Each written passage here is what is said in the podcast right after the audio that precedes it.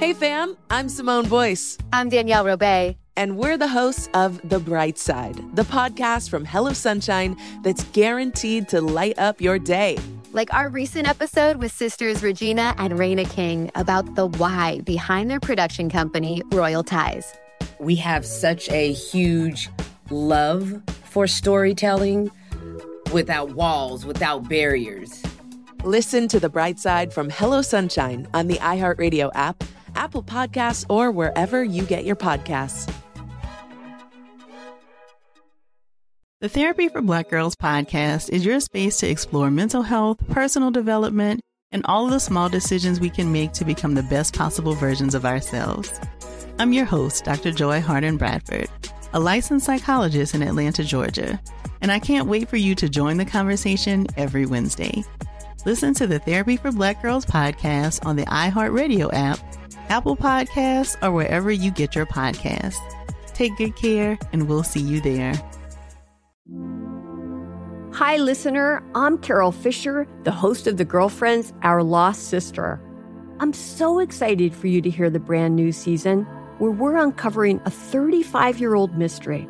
But for those of you who didn't hear season one or just want to listen to it again, you can now get access to all episodes of that first season of The Girlfriends 100% ad free through the iHeart True Crime Plus subscription which is available exclusively on Apple Podcasts.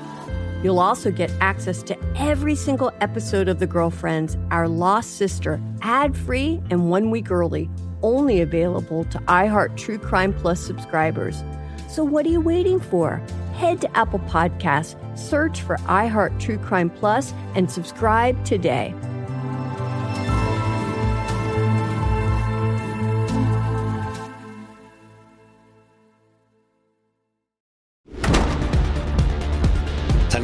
Soy José Antonio Badía y este será un espacio para explorar conceptos, realidades, temas y ciencias que se atreven a cuestionar el status quo. En cada lección les voy a hablar de distintos temas que a veces rayan en las franjas de la realidad, pero que nos enseñan un destello de lo que se esconde detrás del sensual velo que cubre los secretos del universo. Bienvenidas y bienvenidos a esta escuela secreta.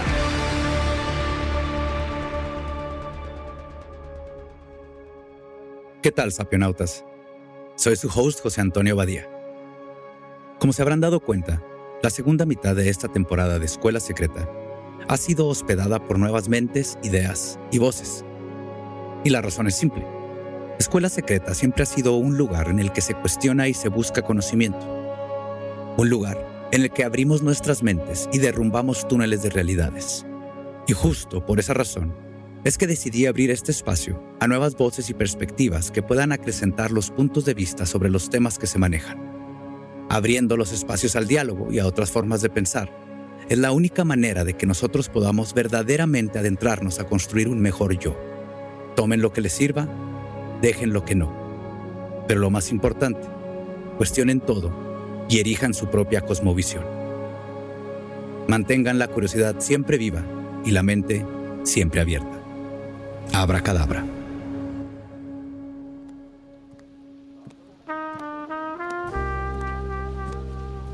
Primero que nada, tranquilo. Esta no es una clase de catecismo, así que no te espantes. Para cuando termine de hablar, lo único con lo que te quedarás es con el brillo de tu ser iluminado por el bulbo de todo tu conocimiento. La verdad es que si crees en Dios, en la Virgen o en Maradona, a mí me tienes sin cuidado. Yo lo que quiero que entiendas es que eres capaz de creer en lo que tú quieras, lo que sea. Puede ser el América, o la Niña Blanca, o el Santo Niño de Praga. Eso. Siéntate, pide algo. Yo invito. Las religiones tal y como las conocemos son relativamente modernas. Nacieron mucho tiempo después de que los primeros humanos caminaran sobre la tierra. El judaísmo, el catolicismo y sus instituciones religiosas como el Vaticano, por ejemplo, tienen sus raíces concretas que se remontan a no más de 4 a 8 mil años. Aunque parezcan muchos años, esto en realidad es como un parpadeo en la suma de toda la historia de la humanidad. Ten en cuenta esto. Los seres humanos habitamos la Tierra desde hace unos 200 mil años aproximadamente. Y la verdad es que, respecto del 80% de nuestra historia, hay muy pero muy poca evidencia de experiencias trascendentes y de creencias de lo sobrenatural, conceptos que son fundamentales para cualquier religión. Maravilloso, ¿no? Sin embargo, hoy en día la fe y devoción a las creencias religiosas son centrales en la vida de miles de millones de personas y la capacidad de ser religioso se encuentra en todos nosotros. La verdad es que esta es una de las razones por las cuales considero que las creencias y las ideas religiosas fueron importantes para la evolución del pensamiento. Roy Rappaport fue un antropólogo estadounidense que estaba de acuerdo con esta idea. Él decía que si no hubiera habido religión, la humanidad no hubiera podido haber emergido de su condición protohumana anterior. O sea, los mitos y las ideas religiosas, como la de Juan Dieguito, en su momento nos sirvieron para caminar más derechitos. Sí, lo sé, esto último que te dije suena bien pinche raro. Intentaré desmenuzarlo lo más que pueda para que sea más fácil de digerir. Lo que Rappaport dice es que para los humanos tener creencias o ideas religiosas es mucho más antiguo que cualquiera de los sistemas religiosos formales que hoy conocemos e identificamos.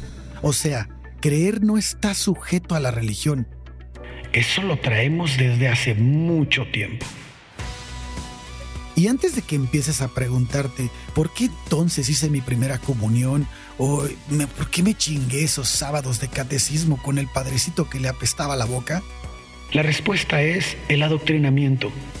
La mayoría lo recibimos por conducto de nuestros padres o familiares que explotaron probablemente sin saber nuestra capacidad de creer para poder explicarnos cosas que no entendemos. Y en esto sí quiero ser muy claro. En este caso yo no estoy cuestionando a ninguna tradición religiosa en particular, ni tampoco estoy diciendo que hay una primera y mucho menos única religión que haya dado origen a las demás. Yo de lo que quiero hablar es del por qué todos creemos en algo y la manera en la que lo hacemos puede, en ocasiones, involucrar a una religión y en otras no. Mira, piénsalo un poco. ¿Por qué somos religiosos los seres humanos y por qué las religiones juegan un papel tan central en la experiencia humana? La verdad, dudo mucho que lo que te vaya a decir a continuación te deje satisfecho. Pero espero animarte a que pienses de una manera más intuitiva, más evolutiva sobre este tema. Tal vez cuando el próximo sábado vayas a una boda, mientras oigas a los novios decir sí, acepto, frente al padre, quizás pienses en mí. Y luego ya te vayas a poner una pedota de albañil en quincena. Antes de entrar de lleno en materia, necesito hacer una aclaración importante. Para efectos de todo lo que te voy a explicar. Cuando digo ser religioso, me refiero a la capacidad de creer e interactuar con experiencias perceptuales y prácticas generales que involucran lo trascendente estableciendo estados de ánimo y motivaciones poderosas, persuasivas y duraderas que pueden estar, pero no necesariamente, relacionadas con doctrinas formales específicas, prácticas, textos o instituciones. Ya, ya, no pongas esa cara. Lo que quise decir, básicamente, es que tú puedes creer que si tomas una leche con chocolate el día de tu examen, te vas a sacar un 10, sin que eso signifique que más gente deba creerlo o que está escrito en algún lado, ¿va? Bueno, pues ahora, cuando digo la palabra religión, me refiero a la formalización de creencias y prácticas religiosas, rituales, símbolos materiales e instituciones estructuradas que unen a una comunidad a través de una doctrina y ritual teológico específico. Sí, sí, ahí sí me refiero a que si vas todos los sábados a casa de tu abuela para comer, ¿por qué celebras el Shabbat? Pues eso, practicas la religión judía. Te consideras judío y pues cumples con tu deber y con tu amor al pan jalá, al guilty fish y a no usar electrodomésticos en fin de semana, entre otras cosas. Como ves, la religión refleja no solo tener experiencias trascendentes, sino también es un intento sistemático de los seres humanos por encontrar significado en el mundo y su lugar en él en términos de la relación con algo trascendente. Esta sistematización ha dado lugar, por ejemplo, a esas prácticas que te mencionaba, pero también a nuestro calendario y a cómo pensamos en el tiempo, ya sabes, antes de Cristo, después de Cristo. Bueno, ya, ahora sí, dame gusto. Cierra los ojos y hagamos un viaje en el tiempo. Vámonos a vivir de primera mano la evidencia de la creación del significado y, por lo tanto, el origen de las creencias en la evolución humana. Estamos en la cueva de Altamira. Mira hacia arriba. Ya sé, a mí también me dan escalofríos trascendentales nomás de ver esos bisontes y caballos, incluso sin conocer el significado detrás de las imágenes o de la cultura que las creó. Ven, vamos para afuera para seguir hablando. ¿A poco no sientes bien chingón cuando entras a la catedral en el centro histórico de la Ciudad de México? O a la mezquita azul en Estambul. Es que en ambos casos estamos inmersos en la cultura en las creencias de quienes hicieron estos edificios y tenemos algún conocimiento sobre ellos. Pero en el caso de esta cueva no es así. No hay pinches manera de saber el significado exacto de esas imágenes en las paredes ni lo que significaban exactamente para los humanos que las pintaron. Pero aún así, en ambos escenarios de las cuevas y de los edificios como la catedral o la mezquita, el simple hecho de ser humanos nos permite experimentar sensaciones y percepciones similares. La neta es que sí podemos experimentar que hay imágenes y estructuras significativas como el altar en la catedral o la caligrafía bien chida de la mezquita y conectar. Aunque sea un poco, sin detalles, es gracias a nuestra capacidad de creer a través del espacio, el tiempo y la cultura, porque nuestra capacidad humana para creer nos permite responder a las creencias de otros. Y esa capacidad es probablemente lo más cercano que llegaremos alguna vez a viajar en el tiempo. Las cuevas y los templos y la arquitectura monumental ofrecen pruebas materiales concretas de los sistemas de creencias humanas, pero la mayoría de estas magníficas y a veces monumentales construcciones como las pirámides, por ejemplo, son increíblemente recientes en la historia humana. Fíjate, antes de hace 65 mil años no encontramos nada de arte en cuevas pero así, nada de nada. Ni media manita impresa ahí, pues. No es hasta los últimos 30.000 años aproximadamente que dicho arte se vuelve muy común en las poblaciones humanas. Y permíteme aclararte esto nuevamente. Recuerda, estoy trabajando en un marco temporal de alrededor de 200.000 años, que fue cuando aparecimos los humanos. Entonces, aunque 65 mil años puede sonar como un chingo, la neta es que no lo es. La construcción de templos identificables, de lugares de reunión y monumentos arquitectónicos que reflejan los grandes sistemas de creencias es aún más reciente. Solo en los últimos 6 a 10 mil años de registros humanos aparecen tales edificaciones. Y ahorita podría venir tu abuelita, que es bien devota, por ejemplo, a decirnos que las grandes religiones surgieron porque un solo cambio modificó todo en el mundo. Pero la neta no. No, abuelita. Así no es como funcionan los procesos de la evolución, ni tampoco lo que está reflejado en los registros fósiles ni genéticos de nuestros antepasados. Ojo, con esto no estoy diciendo que no haya ocurrido cambios y transformaciones importantes. Siéntese, abuelita, que la queremos. Lo que yo quiero decir es que esos cambios necesariamente vienen de los comportamientos de las mentes y los cuerpos que estaban antes. O sea que las grandes religiones no aparecieron de la nada, como las bacterias evolucionaron de algo que ya existía antes. ¿Que cómo lo sé?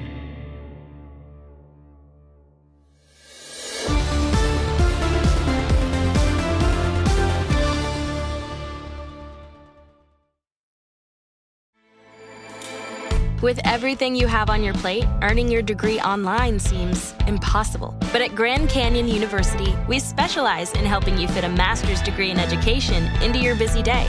Your graduation team, led by your own GCU counselor, provides you with the personal support you need to succeed. Achieve your goals with a plan and team behind you. Find your purpose at Grand Canyon University. Visit gcu.edu. Hi there, I'm Bob Pittman, Chairman and CEO of iHeartMedia. Welcome to Math and Magic Stories from the Frontiers of Marketing. This week I'm talking to acclaimed musician and entrepreneur, Mr. Worldwide himself, Pitbull. A lot of artists in general, people that are very creative, sometimes tend to overthink. That's one of my number one rules. Don't ever overthink. You can think ahead, but don't overthink. And what I mean by that is when they start to write a record, they're like, oh, that's not the line.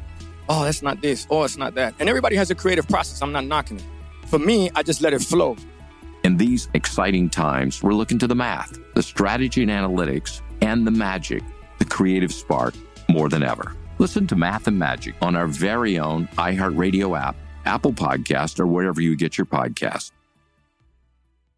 The Therapy for Black Girls podcast is an NAACP and Webby Award winning podcast dedicated to all things mental health, personal development, and all of the small decisions we can make to become the best possible versions of ourselves. Here, we have the conversations that help Black women decipher how their past inform who they are today and use that information to decide who they want to be moving forward. We chat about things like how to establish routines that center self care, what burnout looks and feels like, and defining what aspects of our lives are making us happy and what parts are holding us back. I'm your host, Dr. Joy Harden Bradford, a licensed psychologist in Atlanta, Georgia, and I can't wait for you to join the conversation every Wednesday. Listen to the Therapy for Black Girls podcast on the iHeartRadio app, Apple Podcasts, or wherever you get your podcasts. Take good care, and we'll see you there.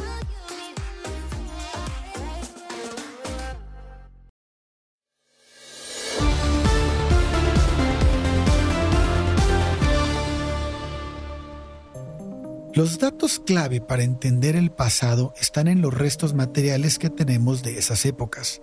Entonces, lo primero que podemos preguntarnos sobre la capacidad de ser religioso o sobre las religiones es si hay alguna evidencia material de algo similar a la representación simbólica o sistemas estructurados de creación de significado en el pasado profundo. Y aquí la respuesta, como siempre, es tanto sí ¿Cómo no? Espera, no te vayas a caer. Toma mi mano que yo te explico.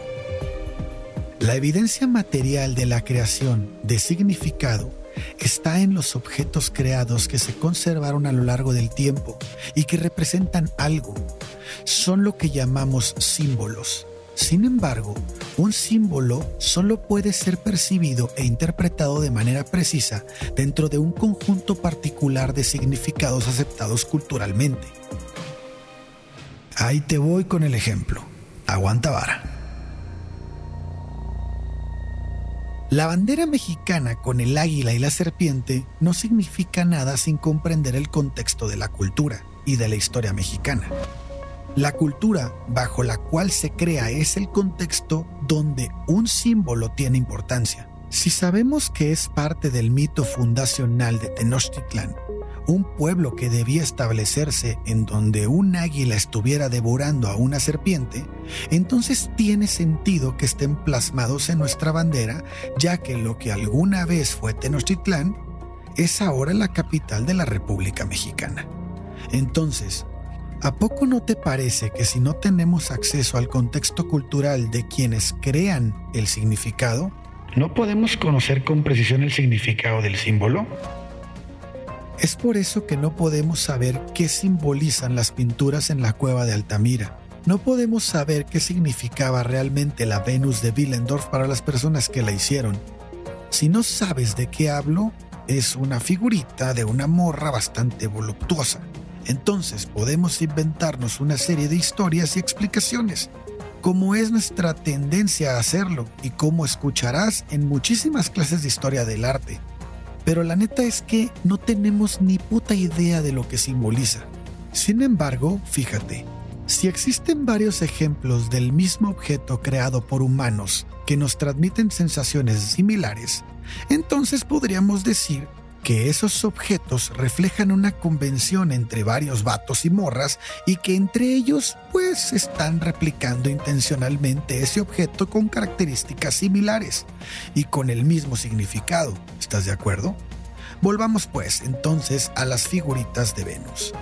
Las de las voluptuosas, estas figuras que te digo, entre 18 y 30 mil años atrás, en gran parte de Europa se encuentran muchas de estas figuritas de mujeres chichonas y nalgonas que son muy similares. No te pongas pesado. Las figuras no son exactamente y perfectamente idénticas, pero comparten muchísimas características. La forma, textura, tamaño y estilo de creación. Entonces son réplicas de un signo legítimo y nos ofrecen una indicación de que múltiples grupos de personas estaban ahí creando cosas que representaban sensaciones y significados que compartían. Ni idea de cuáles eran, pero sabemos que significaban algo, porque fueron creados intencionalmente por grupos de poblaciones de seres humanos distintos. Entonces, ¿Desde cuándo tenemos evidencia de un sistema compartido de significados y, por lo tanto, de un patrón de creencias? Pues si nos vamos a los objetos más, más antiguos que tenemos de los primeros homínidos, los que hay no nos dicen nada, porque solo, solo tenemos ejemplos únicos y no sabemos si son copias de algo. Pero de que son interesantes, pues son interesantes, eso que ni qué. Mira, de hace un millón de años atrás, tenemos un hueso de algo parecido a una vaca salvaje que parece tener una serie como de rayaduras. Luego hay dos trozos de ocre amarillo datados de hace aproximadamente 340 mil años, que es un mineral que puede ser usado como pigmento. Y ambos de esos trozos de ocre amarillo tienen evidencia de que alguien los rayó, también probablemente para utilizarlos como pigmento. Pero la neta no sabemos lo que significa o si significan algo esos rayones. También en una concha de almeja, tu hermano Homo erectus, o algo parecido, tomó un diente de tiburón y garabateó en ella. Nuevamente, ni perra idea de lo que significa pero en verdad son realmente interesantes. En ese mismo periodo de tiempo, entre 300 y 400 mil años atrás, hay unas figurillas del norte de África que son unas piedras que tienen una forma natural parecida a la de un humano, y ambas fueron modificadas utilizando herramientas de piedra que parece un poco más humanas. Entonces, como ves, hay bastantes ejemplos que ya nos indican que los primeros humanos tenían la capacidad de crear significado. Y si bien el contexto y las circunstancias adecuadas para compartir ese significado compartido aún no estaban presentes, ya estaban a la vuelta de la esquina. Y espera que hay algo que te va a volar la cabeza. El entierro intencional casi siempre estaba asociado con un significado y alguna forma de creencia. Bueno, pues hoy te tengo dos ejemplos. Uno que es de hace 400.000 años en un lugar llamado Sima, al norte de España, al que llamaban el Pozo de los Huesos. Es una abertura en una cueva con una caída larga en un pozo con restos de unos como 28 individuos del mismo género, Homo, del mismo grupo, todos descansando ahí en el fondo. Estos cuerpos o fueron aventados ahí o podrían haberse acumulado en ese lugar, lo cual suena raro, pero pues ni pedo. Interesantemente, entre esos 28 cuerpos hay una y solo una herramienta de piedra. Es una mano de piedra tallada de una roca multicolor que fue transportada desde una distancia de hasta 40 kilómetros. Esto es todo lo que sabemos. El segundo ejemplo proviene de un descubrimiento más reciente en el sur de África, de hace unos 300 a 350 mil años. unos hombrecitos pequeñitos llamados Somo Naledi llevaron a sus muertos a una cámara subterránea y los dejaron allí. Y espérate que la cámara en la que se encuentran los restos mortales está bien pinche difícil de alcanzar. Debes arrastrarte más de 100 pies abajo de la tierra, haciéndote chiquitito para poder pasar en espacios muy muy reducidos. O sea que esos Somo Naledi ahí bien chiquitos, se arrastraron, arrastraron a sus muertos cargándolos como podían para luego depositarlos allí. Esos vatos arriesgaron muchísimo, sus brazos, sus piernas y hasta sus vidas para meterse en la oscuridad y colocar a los muertos en lo más profundo de las entrañas de la tierra. Esto es todo lo que sabemos.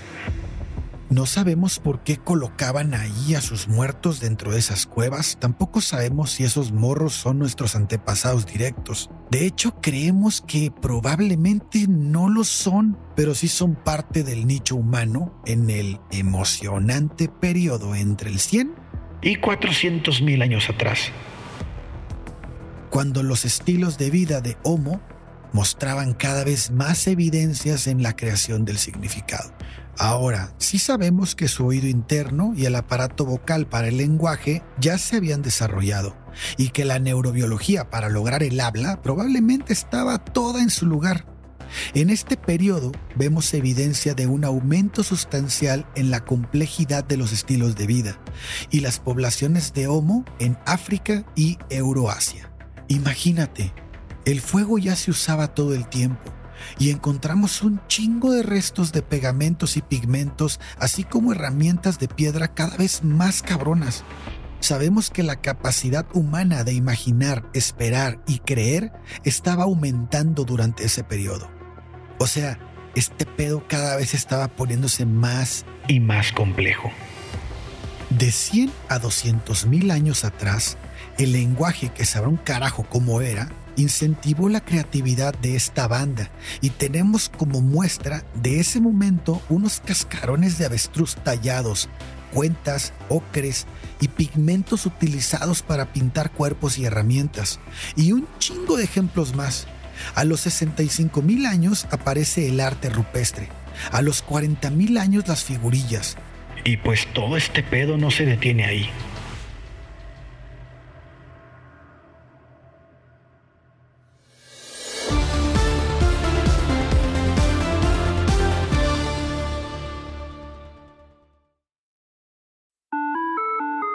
Hi there, I'm Bob Pittman, Chairman and CEO of iHeartMedia. Welcome to Math and Magic Stories from the Frontiers of Marketing.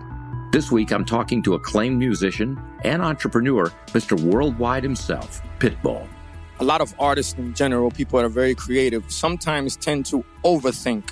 That's one of my number one rules. Don't ever overthink. You can think ahead, but don't overthink. And what I mean by that is when they start to write a record, they're like, oh, that's not the line oh, that's not this, oh, it's not that. And everybody has a creative process. I'm not knocking it.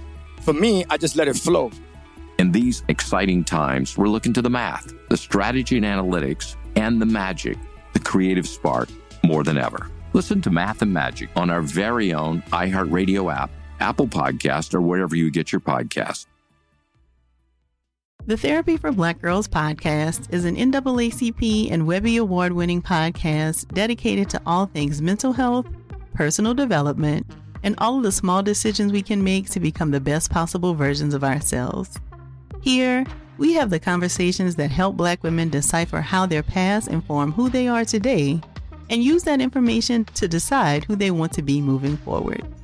We chat about things like how to establish routines that center self care, what burnout looks and feels like, and defining what aspects of our lives are making us happy and what parts are holding us back. I'm your host, Dr. Joy Harden Bradford, a licensed psychologist in Atlanta, Georgia, and I can't wait for you to join the conversation every Wednesday. Listen to the Therapy for Black Girls podcast on the iHeartRadio app, Apple Podcasts, or wherever you get your podcasts. Take good care, and we'll see you there.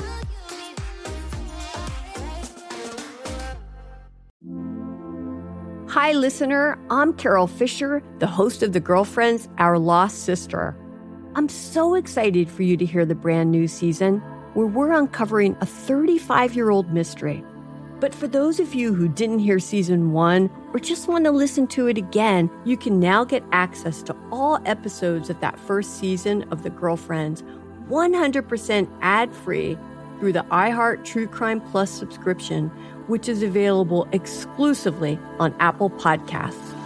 You'll also get access to every single episode of The Girlfriends, Our Lost Sister, ad free and one week early, only available to iHeart True Crime Plus subscribers.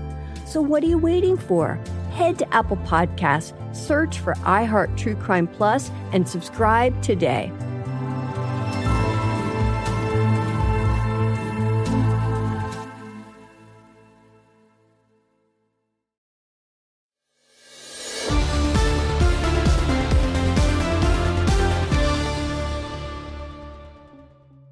Vez hay más evidencia de interacciones, de intercambios entre grupos, un chingo de conexión social y material en espacios cada vez más y más grandes y bastantes más modos de comunicación.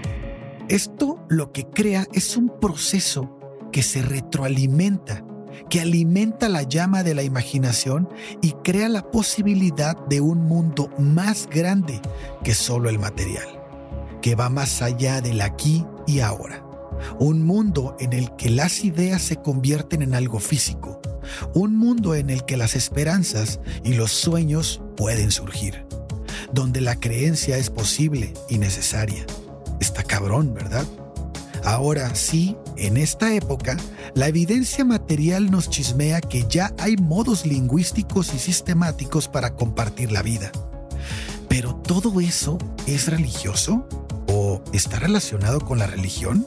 A ver, como ya te decía, estamos seguros de que 400.000 años los seres humanos ocasionalmente creaban objetos y hacían cosas como los entierros, los cuales claramente reflejan experiencias trascendentales. Y hace 100.000 años tenemos evidencia clara de que la cantidad y diversidad de objetos y comportamientos había aumentado y que su presencia se estaba volviendo regular. Y hace 6 a 8 mil años, los seres humanos estaban creando y participando en instituciones religiosas completas, tales como las entendemos hoy en día. Entonces, ¿verdad que los sistemas religiosos humanos no aparecieron de la nada? Nuestros ancestros evolucionaron. Ahora sí, ya ves cómo comprender la naturaleza de la religión y la creencia religiosa tiene que ver con comprender la naturaleza de la humanidad misma. Nosotros somos una especie que vive y solo puede vivir con significados. Pero espérame tantito. No hay que reducir a la religión solo como un, ah, esa madre está solamente para que nos adaptemos. Pues no, tampoco es así. Ya voy, ya voy, te explico. La gran mayoría de los especialistas sugieren que la religión y las creencias religiosas son maneras en las que los humanos nos adaptamos a la selección natural, que así fue como nos organizamos en grupos grandes y que la religión fue la que facilitó la cooperación. Hay otros científicos que dicen que la creencia religiosa es la consecuencia de nuestra neurobiología y mente pero ellos ven la religión como una serie de creencias que aparecen en la psicología del hombre, en donde él es a quien se le ocurren cosas sobrenaturales, y luego se cree que eso, que aquello que imaginó, es real. Y que una vez que tiene creencias en cosas sobrenaturales, pues ya lo lógico es que se le ocurran una serie de prácticas religiosas. Entonces, ahora sí. Vamos a hablar de las religiones chonchas.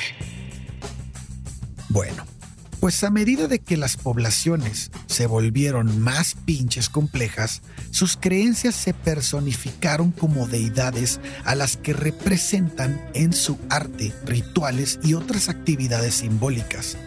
Estas deidades se volvieron moralizadoras, intervencionistas y poderosas, lo que facilitó la cooperación y la coordinación de personas a gran escala. Y pues sí, esto dio lugar a sociedades más complejas. Ya sabes, el orden, la construcción de pirámides y toda la madre. Piénsalo, Con dioses grandes que son poderosos, intervencionistas y super cabrones, estas religiones superaron a todas las creencias rivales y se convirtieron en las religiones dominantes entre los humanos hoy en día. Te lo pongo así de claro.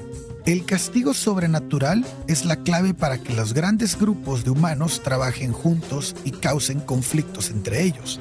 ¿A poco no?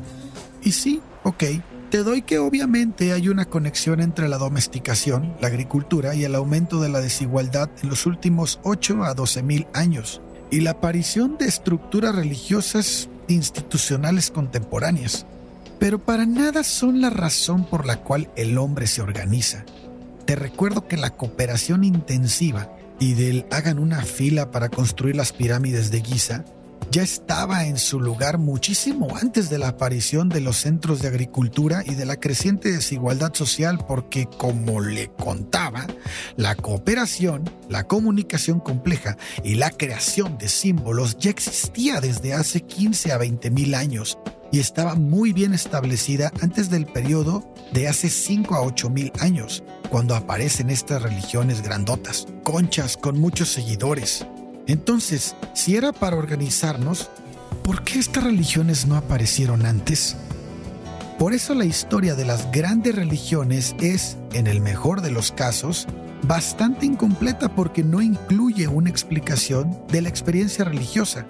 Ya solamente diré que para que existieran estas religiones tan complejas y coordinadas, debes entender la experiencia religiosa firmemente establecida en el paisaje humano. Si hay algo que necesitamos para tener religión es la aparición de una imaginación humana y la encarnación de una búsqueda de significado de parte de nuestros ancestros, lo cual dio lugar a nuestro florecimiento como especie.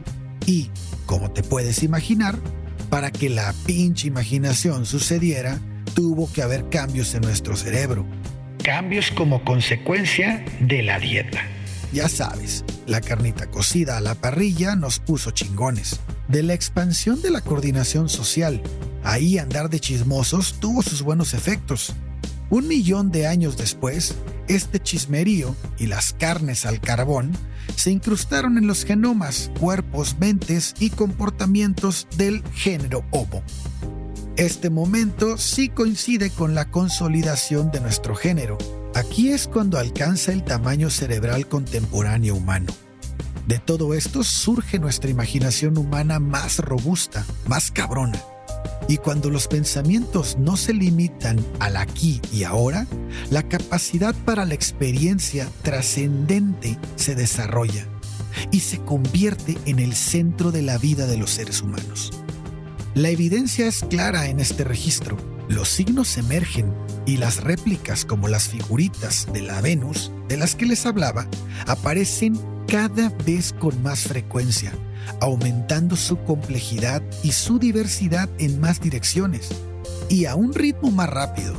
Los grupos humanos se mudan, se mezclan más extensamente y crean nuevas sociedades y nuevas posibilidades y hay más pinche material para la imaginación. Y durante este último periodo, los humanos se vuelven religiosos.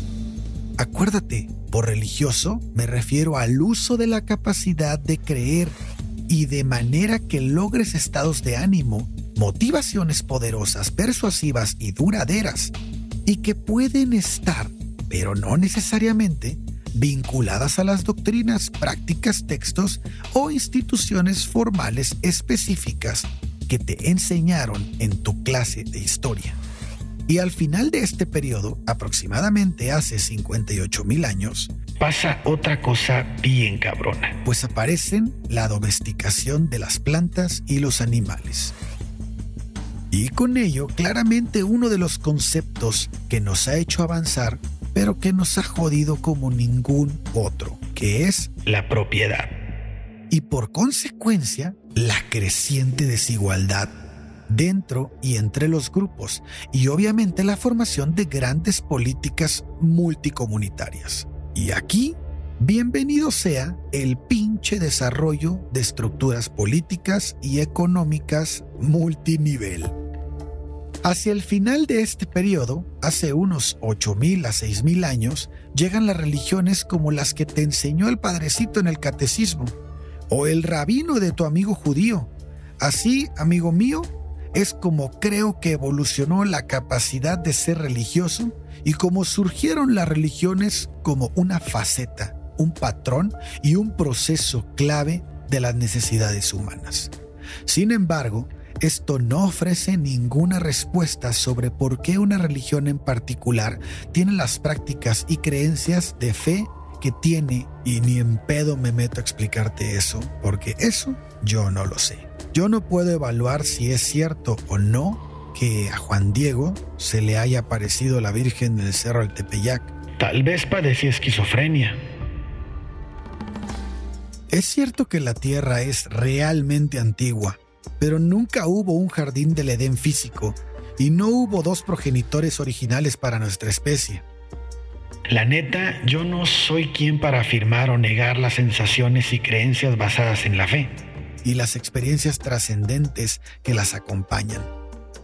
Las percepciones profundas y la devoción son reales para miles de millones de seres humanos hoy en día. Miles de millones. Ve nomás las procesiones que ocurren un 12 de diciembre. Ve cuánta gente viaja a la Meca una vez en su vida. Es real para ellos sin importar su origen.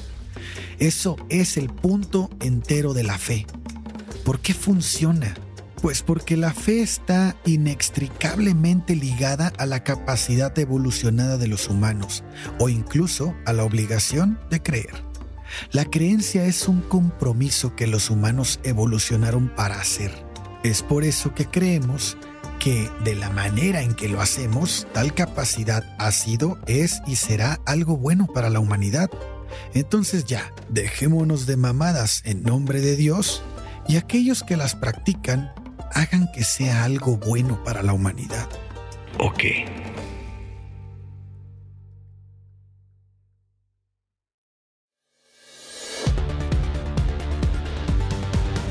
Escuela Secreta is a production of Sonoro in partnership with iHeart's My Cultura podcast network. For more podcasts from iHeart, visit the iHeartRadio app, Apple Podcast, or wherever you listen to your favorite shows. Hey fam, I'm Simone Boyce. I'm Danielle Robay. And we're the hosts of The Bright Side, the podcast from Hello Sunshine that's guaranteed to light up your day. Like our recent episode with sisters Regina and Raina King about the why behind their production company, Royal Ties. We have such a huge love for storytelling without walls, without barriers. Listen to The Bright Side from Hello Sunshine on the iHeartRadio app, Apple Podcasts, or wherever you get your podcasts. The Therapy for Black Girls podcast is your space to explore mental health, personal development, and all the small decisions we can make to become the best possible versions of ourselves.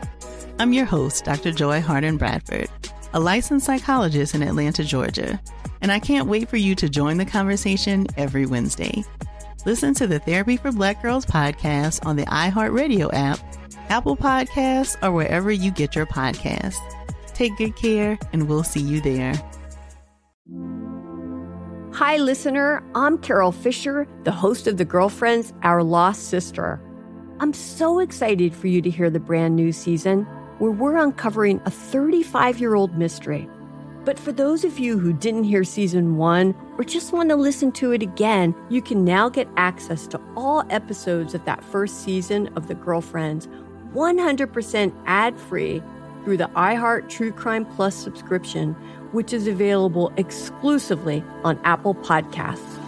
You'll also get access to every single episode of The Girlfriends, Our Lost Sister, ad free and one week early, only available to iHeart True Crime Plus subscribers. So, what are you waiting for? Head to Apple Podcasts, search for iHeart True Crime Plus, and subscribe today.